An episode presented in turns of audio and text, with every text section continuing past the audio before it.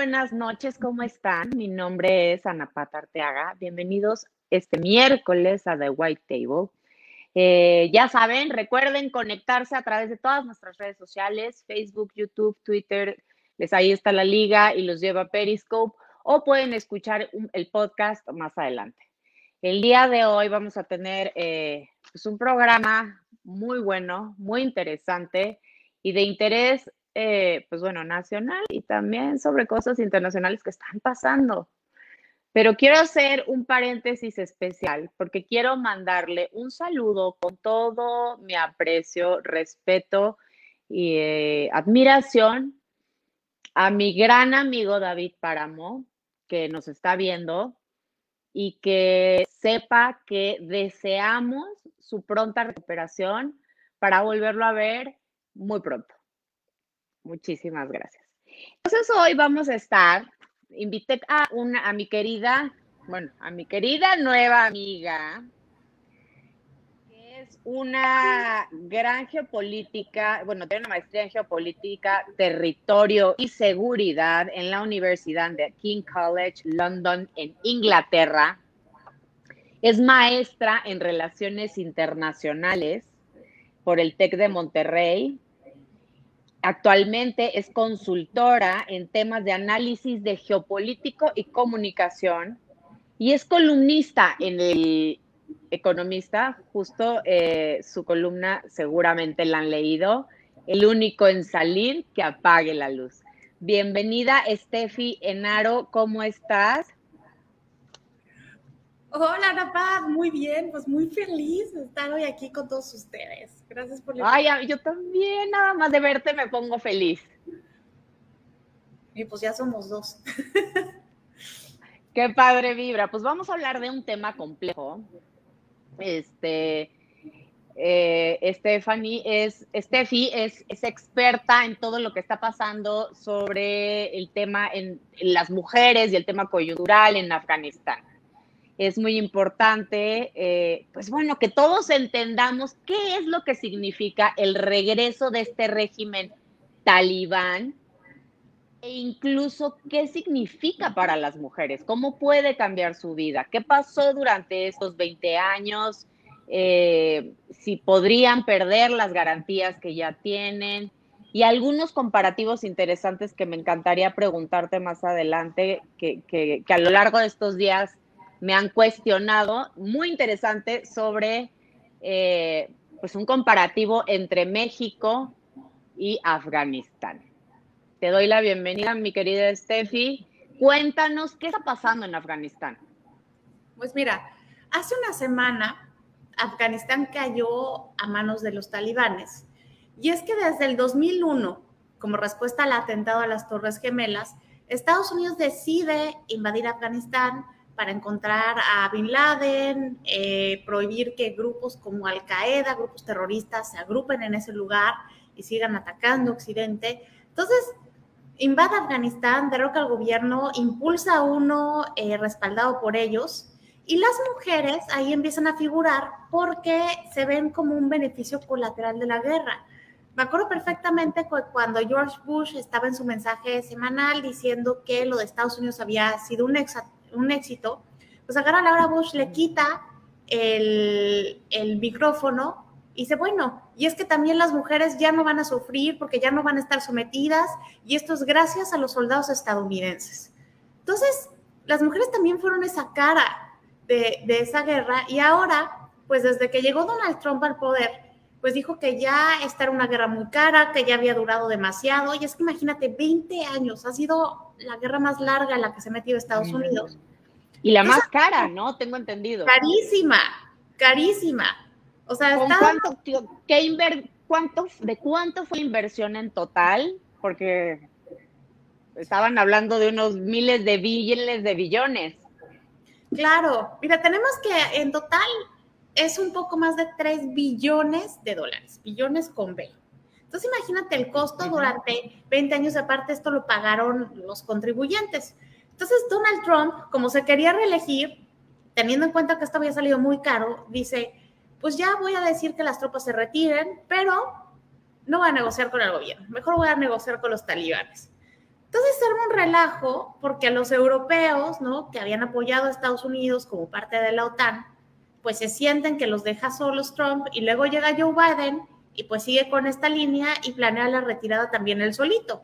Entonces, hay un relajo en el mundo, los europeos están sentidísimos, cada quien está por su lado, y conforme se iban retirando las tropas estadounidenses, pues iban avanzando los talibanes.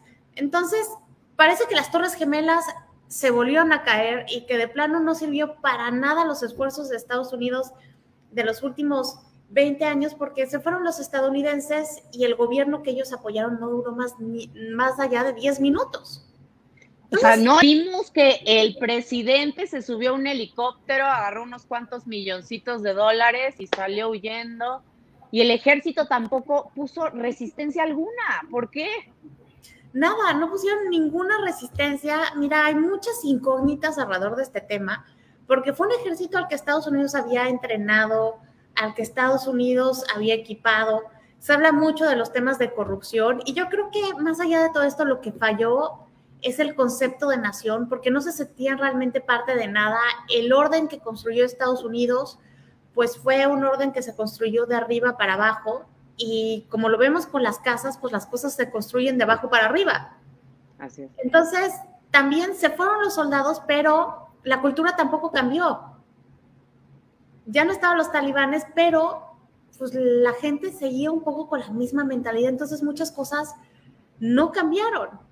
Entonces, o sea, seguían siendo una sociedad regida por teología más que por un sistema civil o si pudieron democratizar hasta cierto punto el, organismo de poder?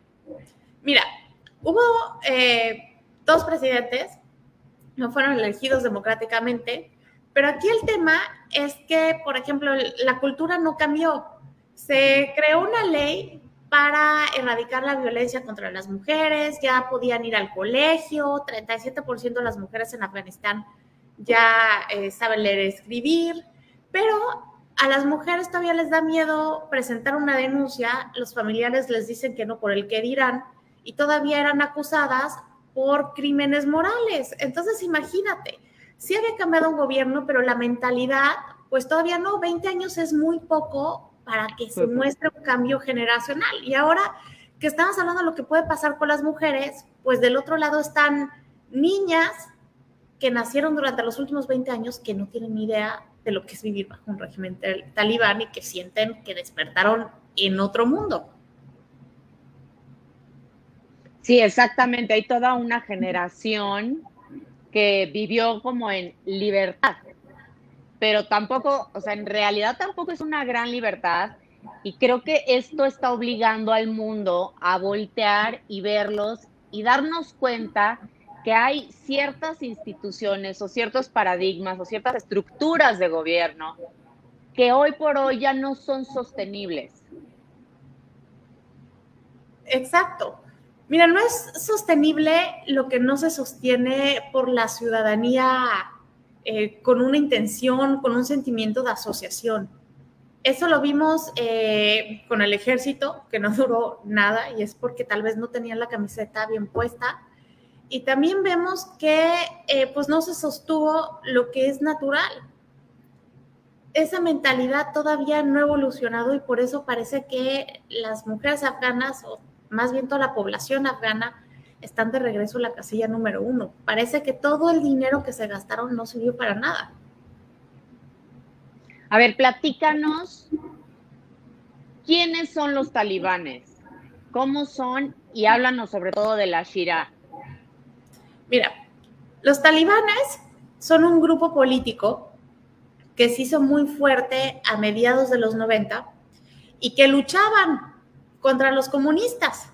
Entonces logran expulsar a los comunistas de Afganistán porque antes estaba la Unión Soviética, ya luego ellos toman el poder, los derrocan en el 2001, pero el tema aquí con los talibanes es que mezclan la ideología política con el tema religioso. Entonces, cuando ellos llegan al poder, por ahí de 1996, pues ponen la ley islámica, la ley de la Sharia, que tiene 29 prohibiciones eh, muy importantes para las mujeres. Y entre las principales están que tienen que estar cubiertas de la cabeza a los tobillos y depende de la corriente islámica a la que pertenezcan, pues van a traer una burka, un niqab o un charot. Luego, tampoco... ¿Cuál es la diferencia? Eh, por ejemplo, eh, con la burka, pues eh, traes pues la cara un poco descubierta, con el niqab solamente se te ven los ojos, ¿no? Y con el charot es un poquito similar, pero varía un poco en los bordes. Entonces, de alguna manera, lo que tienes que tener presente es que las mujeres desaparecen, porque ya no se les ve nada con estas túnicas. Tampoco pueden salir sin estar acompañadas de un maram, que es un hombre de su familia, que las tiene que acompañar para todo, si no, no pueden salir. No pueden ir a la escuela pasando los ocho años, no pueden trabajar, no pueden estudiar música, eh, no pueden eh, tampoco tener presencia pública, no pueden estar, eh, por ejemplo, como presentadoras en medios, y muchas otras prohibiciones más que son realmente importantes. No pueden participar en la vida política tampoco, ¿no? Pero estamos viendo el caso de eh, algunas alcaldesas que ya están preocupadas, que saben que su destino es que seguramente las van a, a matar. Y es que acabas de tocar un tema fundamental, porque parece que el mayor daño que les está ocurriendo a las mujeres desde que regresaron los talibanes es la incertidumbre los talibanes han dicho que esta vez van a ser más moderados, que no se va a regresar a esos tiempos, que van a respetar los derechos de las mujeres, pero no se sabe si eso va a pasar o no porque hay muy malos recuerdos. Y lo que sí tenemos son denuncias públicas de las periodistas que dicen que las llaman para amenazarlas, eh, de las em, alcaldesas, ¿no? Que dicen que eh, pues están esperando en sus casas con sus familias a que vayan a matarlas y de las niñas que no saben hasta cuándo van a poder ir a la escuela. Entonces, la incertidumbre, imagínate lo que han de sentir las mujeres en Afganistán de no saber qué va a pasar con ellas mañana. No, bueno, qué angustia y con sus hijos, sobre todo aquellas que tienen hijos pequeños que nacen en esta última generación y que no conocen, eh, pues bueno, lo que es vivir en un régimen en extremo violento. Porque, a ver, platícanos, tú mejor que nadie debes, o sea, sabes los detalles y se les, si salen a la calle y se les ven algún, no sé, un dedo y tienen las uñas pintadas, se los pueden cortar o incluso las pueden agarrar a golpes, las pueden apedrear.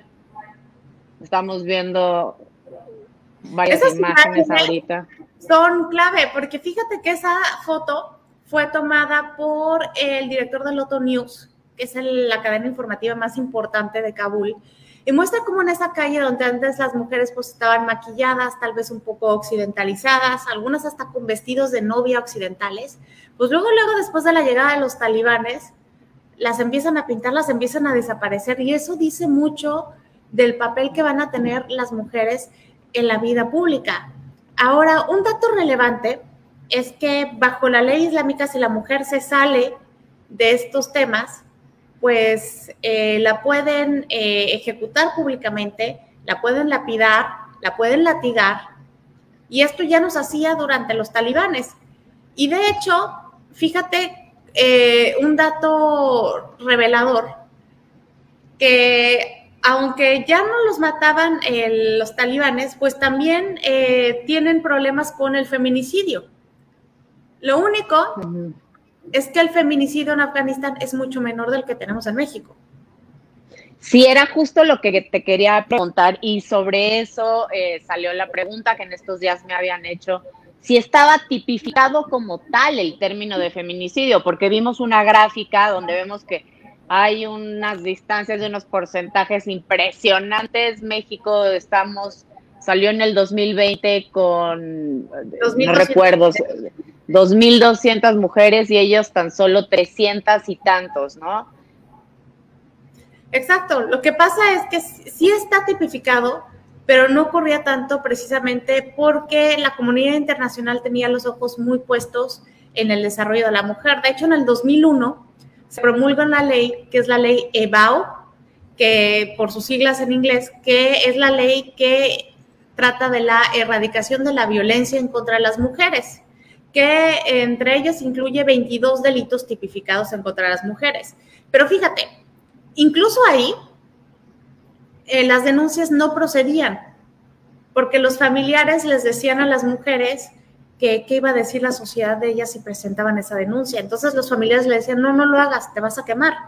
Entonces, imagínate, se hacen esfuerzos, pero realmente la mentalidad no cambia. Y en ese sentido, yo creo que aquí en, México, que afortunadamente no es un caso muy extremo, sí tenemos cosas por qué preocuparnos. Por ejemplo, Afganistán es el lugar con mayor desigualdad económica entre hombres y mujeres, de acuerdo a datos del Foro Económico.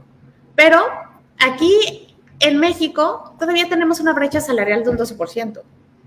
O sea, nuestro trabajo como mujeres no vale lo mismo que vale el de los hombres. Dos, en Afganistán, bajo la ley eh, islámica, no pueden salir eh, sin un marán. Pero aquí en México, como mujer, y supongo que a ti te ha pasado, nos ha pasado la mayoría, cuando sales o vas caminando a la calle sola, no falta quien te grite a dónde tan solita, ¿no? Luego, allá no puedes tener presencia en medios ni de manera pública. Bueno, aquí son muy pocas las mujeres que han logrado consolidar un espacio en medios y la verdad está muy difícil si no lo haces dentro de papeles delimitados. Luego, eh, la mujer no puede trabajar, se tiene que quedar relegada a las tareas del hogar. Todavía son muy pocos los hombres que se involucran en las tareas del hogar y todavía de que la mujer se mata cuidando a los hijos, cocinando, lavando, planchando, todavía dicen que no hace nada. Eso no cuenta como trabajo y entonces hay una dependencia económica notable. En verdad creo que tal vez en este momento las mujeres afganas son la cara de esta lucha de género, pero creo que debemos de unirnos todas porque es algo que nos toca a todas a nivel mundial y se me pone la piel chinita cuando veo que aquí en México todavía queda mucho trabajo por hacer. No estamos tan, tan lejos de lo que está pasando allá. Yo no sé, Steph, si tú has notado, pero parte de estas secuelas que veo de manera positiva que ha dejado la pandemia es justo este despertar de conciencias de las mujeres y para las mujeres. Y que hoy obliga a toda la comunidad internacional a voltear a ver Afganistán, pero al mismo tiempo que volteas allá y ves lo mal que están y la situación que están pasando y vamos a ayudarlas y vamos a sacarlas y que no regresen a ese mismo círculo vicioso, a salvar a las que más se puedan, te obliga a voltearte a ver a ti mismo como país y ver cuáles son también tus debilidades. Y creo que sí, sin duda, en, el mundo occidental no estamos como, vaya, como, como Afganistán y en Oriente, pero tenemos todavía, o sea, estamos, perdón, el hecho de estar en gráficas comparativas, señores, es terrible. Estaba leyendo unos datos que me, encantaría que, que, nos dijeras, eh, híjole, porque este tema de, a ver, la mujer vale la mitad que un hombre. O si una mujer hereda, puede heredar todo el porcentaje, o sea, no le pueden hacer entrega de todo ese dinero, o sea, le dan la mitad de la mitad, y así en todo. Claro, y es que, mira, de alguna manera nos asustamos porque es una cultura muy diferente a la nuestra, pero la cultura occidental también se hacía lo mismo en la Edad Media. La mujer no valía como un sujeto independiente, solo valía por la relación con los hombres, si era esposa, hija, hermana, y no podía heredar. Si ella heredaba, para poder retenerlo se tenía que casar. Y si estaba casada y el papá se moría, pues lo heredaba el marido. Entonces creo que de alguna manera nos habla del retroceso eh, que pueden experimentar eh, las culturas y de todo el trabajo eh, que queda por hacer. Por ejemplo, ahora que hablas de lo que vale una mujer o deja de valer, el peor lugar en el que para vivir que tienen las mujeres, según datos del índice de paz y seguridad del Instituto Washington, es Yemen. Después de Yemen sigue Afganistán. Y se hizo un estudio en 166 países. O sea, Yemen es el 166, Afganistán es el 165, pero México está en el lugar 103. Entonces, no, bueno. es imposible no hacer estas comparaciones y no decir que duelen. Como mujer duelen porque yo creo que ser mujer es lo más maravilloso del mundo, lo mejor que me pudo haber pasado, pero a veces, yo creo que tú estarás de acuerdo conmigo, qué difícil es. Qué difícil y, a ver, la mujer es la fertilidad, la mujer es como la madre tierra, la mujer es donde nacen las cosas, de donde parte una familia, es quien da vida, Sí, y parece eh, y parece que estamos satanizadas de alguna manera por todo eso que podemos dar y de alguna manera también en sociedades occidentales somos lapidadas, ¿no? Por ejemplo, eh, no sé, eh, una, una mujer que ha decidido no casarse muy joven, ah, es una quedada, es lapidada socialmente. Pero un hombre que ha decidido no casarse tan joven, ah, entonces es este un soltero, es un partidazo, ¿no? Es un partidazo, qué bárbaro, sí. Este, a las niñas desde chiquitas que ayuden a la casa, a los hombres no. Este, un hombre que sale con muchas mujeres, wow, se le celebra, una mujer que hace lo mismo, es lapidada. Es que la sociedad tampoco mide con la misma vara. Vive con la misma vara. Pero sin duda en Afganistán peor. Estaba leyendo, eh, híjole, lo del tema de... Um, están en un sometimiento absoluto a los hombres. Y creo que también esto va mucho de la mano con, digo, no, salvo tu, tu, tu opinión, que ellos no han vivido este, eh, esta parte que, que, al mundo occidental sí ya nos tocó pasar, que es como el tema del obscurantismo, o sea, al despertar, donde hay esta división entre el Estado y las leyes, o sea, el Estado y la religión. Sí, claro. Ellos siguen teniendo la, o sea, ellos siguen rigiéndose así. Hay una policía religiosa. Si nos pudieras platicar sobre eso. Mira, hay una policía eh, religiosa, la ley que rige el Estado es la ley islámica. Y también en ese sentido hay que recordar que Dios es hombre.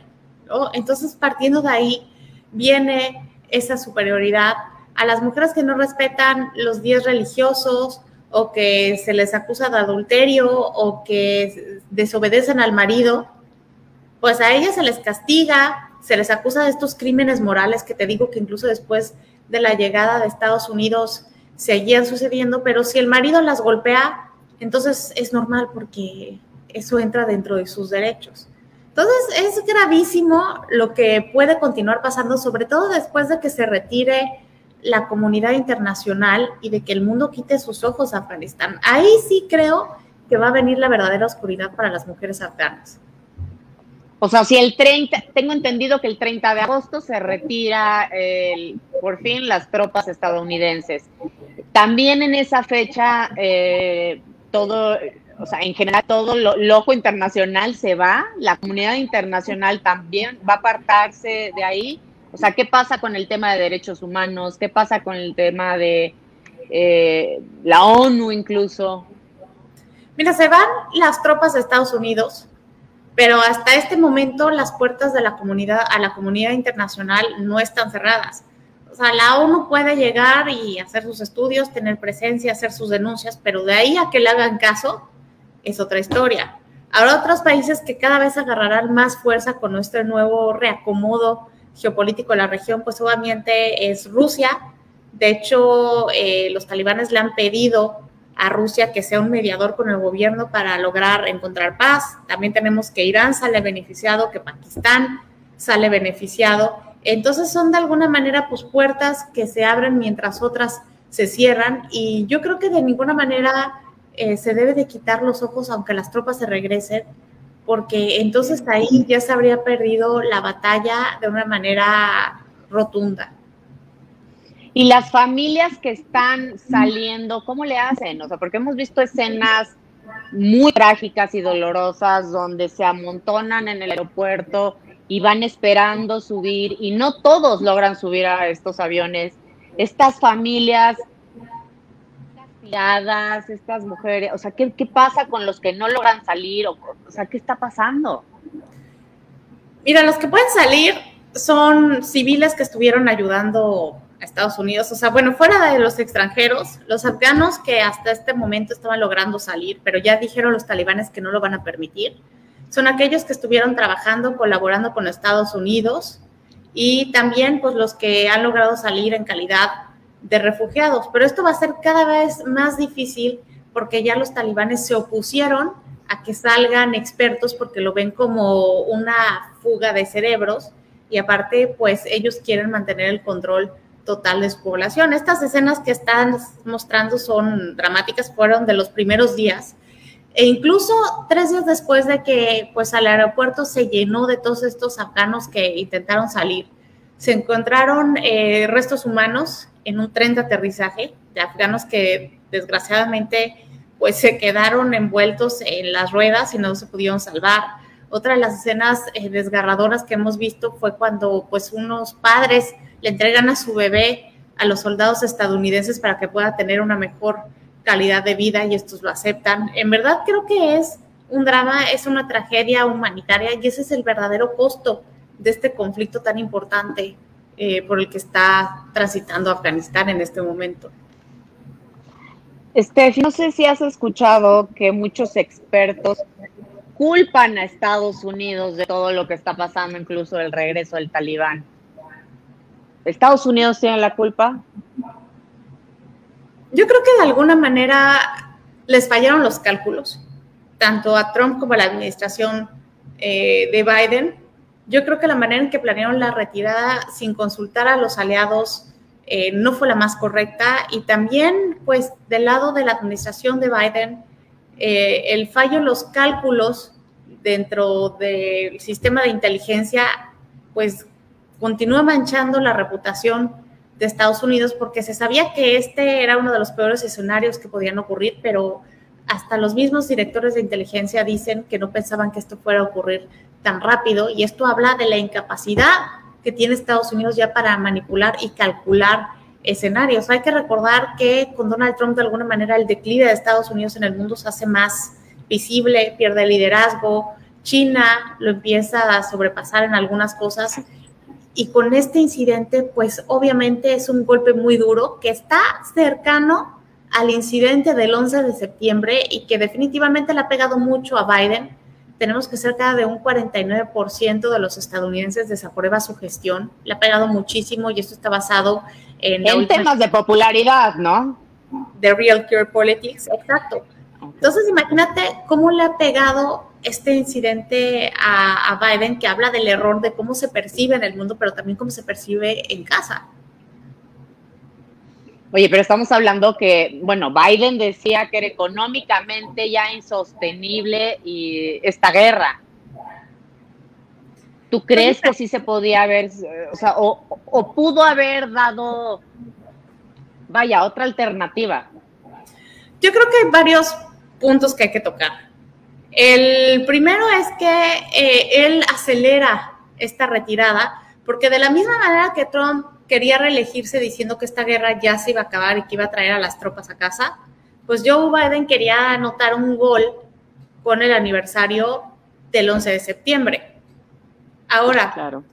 también es importante notar que es difícil estar sosteniendo una guerra externa cuando hay una guerra interna contra un enemigo visible, que es el coronavirus, y Estados Unidos sigue siendo uno de los países más afectados por el virus. Entonces, ¿cómo vas a ir a pelear una guerra externa si todavía tienes que librar una guerra interna? Pero lo que falla aquí son los cálculos y eso hace ver a Estados Unidos muy mal, sobre todo eh, cuando su economía se está contrayendo y en Asia, por ejemplo, en gran medida por China, la imagen de Joe Biden no es de un presidente fuerte, es un presidente que se duerme, es un presidente que se resbala en las escaleras y es la imagen de un presidente débil. De alguna manera es la misma arista que diseñó Donald Trump en su campaña para atacarlo, pero ahora es retomado por el gobierno chino y esa es la imagen de Estados Unidos que se ve en ese lado del mundo.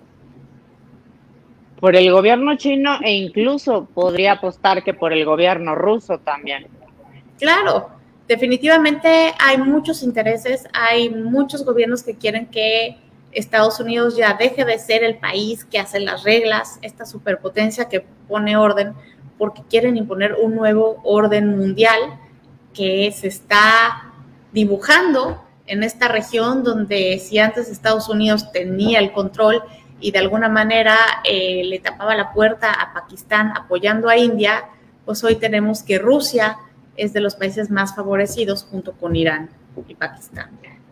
Justamente, y sí está marcando el inicio de un nuevo orden geopolítico, el cual no creo que vaya a beneficiar mucho a los Estados Unidos, salvo, salvo lo que tú me digas.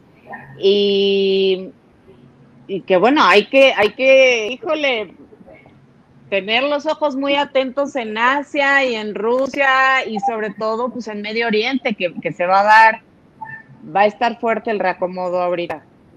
Y es que, mira, esto no solo amenaza a Estados Unidos, amenaza al mundo occidental por igual, también amenaza a los europeos. Ha tenido muchos problemas con grupos islámicos. Eh, ayer que fue eh, la reunión del G7, pues eh, de lo que se hablaba era del riesgo inminente que podría tener una reagrupación de ISIS en ese lugar para Estados Unidos. Y vemos que ISIS, por ejemplo, también representa una amenaza para Francia que no se nos olviden todas estas explosiones, ¿no? A manos de civiles que causaron terror en la sociedad de esta cultura que se siente rechazada y renegada, que no se siente aceptada por los franceses. Entonces hay como mucho odio, mucho resentimiento del mundo, del mundo, del mundo islámico para el mundo occidental que podría eh, pues cambiar su balance al a poder albergar a Afganistán a este tipo de grupos terroristas, que por eso se decía incluso que Afganistán era la tumba de imperios. Estaba en el entendido que, bueno, para acordaron entre talibanes y el gobierno estadounidense la firma, no sé, simbólica, donde decían que pues, ellos se comprometían a que no se iban pues, a volver a, armar de nuevo un, régimen tan fuerte como el talibán en cuestión de terrorismo. Pero justo ahora que tocas el tema de ISIS y que estamos viendo que tampoco están cumpliendo con los acuerdos, ¿qué va a pasar con el tema de los terroristas? ¿Qué va a pasar con el tema del terrorismo a nivel nacional e internacional? Yo creo que nacional, te digo porque estamos de vecinos, ¿eh? Ah. Sí, claro. Y esta fue eh, como el, el elemento de retórica más importante del gobierno de George Bush, porque eh, al estar combatiendo a los terroristas, pues logró que todo el país se uniera alrededor de él. Creo que definitivamente vamos a escuchar el término terrorista muchísimo en los años por venir, porque también es una manera eh, de definir a los regímenes que no van de acuerdo a este lineamiento occidental y que causan problemas. O sea, creo que el terror está cuando se pone a la sociedad civil en riesgo. Y esto lo han hecho tanto estos grupos terroristas como también gobiernos terroristas. Pues gravísimo. ¿Y qué futuro les puede, que les depara a las mujeres? ¿Crees que vuelvan a, a lo que vivieron hace 20 años, tal cual, a estos regímenes oscuros, a estas leyes tan duras donde no puedan ir a la escuela, donde no puedan salir.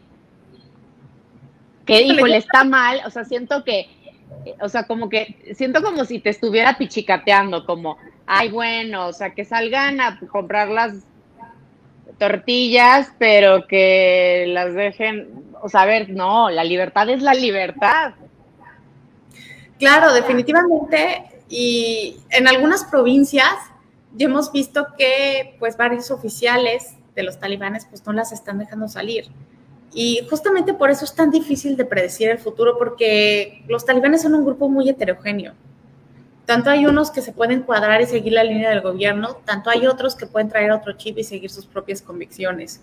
Entonces creo que va a ser un escenario difícil de controlar y que solamente con la presión y los ojos de la comunidad internacional es que se van a lograr amortiguar los daños de alguna manera para las mujeres que aún permanecen ahí. Qué fuerte. Pues una conclusión final, mi querida Steph, que está por terminar nuestro tiempo. Ay, qué mal, de verdad le ha pasado muy bien. Pues como conclusión yo te diría que me parece terrible la incertidumbre por la que están viviendo ahora en este momento las mujeres en Afganistán, que son la cara de esta lucha que nos une a todas las mujeres en el mundo en este momento y que no hay que quitarles los ojos de encima y que hay que apoyar porque sus derechos humanos sean respetados y sobre todo que puedan seguir evolucionando como seres humanos, que solamente la evolución garantiza la igualdad en este despertar de conciencia que tú muy bien dijiste que ha provocado la pandemia. ¿Qué podemos sacar, qué consideras que podemos sacar positivo de todo esto en México, las mujeres mexicanas? ¿Cómo podemos ayudar? Yo creo que, ¿cómo podemos ayudar?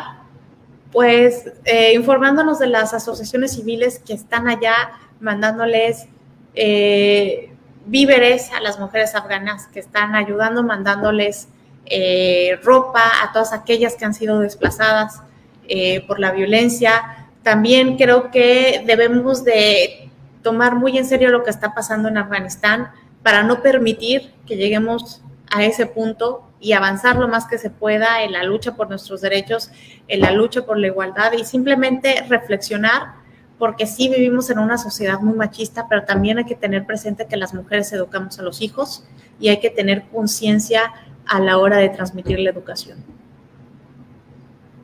Totalmente de acuerdo. Y sobre todo generarles un criterio propio. Totalmente. Y de respeto. Steph, pues ha sido un gusto tenerte como invitada, todo un honor, muchísimas gracias. Espero que sea la primera de varias visitas que nos hagas. Oye, pues estuve muy feliz de tu programa y encantada de regresar cuando me invites. Muchas gracias, Estef. Y muchas gracias a todos por sintonizarnos. Eh, recuerden, nos vemos el próximo miércoles, 8 de la noche, en The White Table. Buenas noches.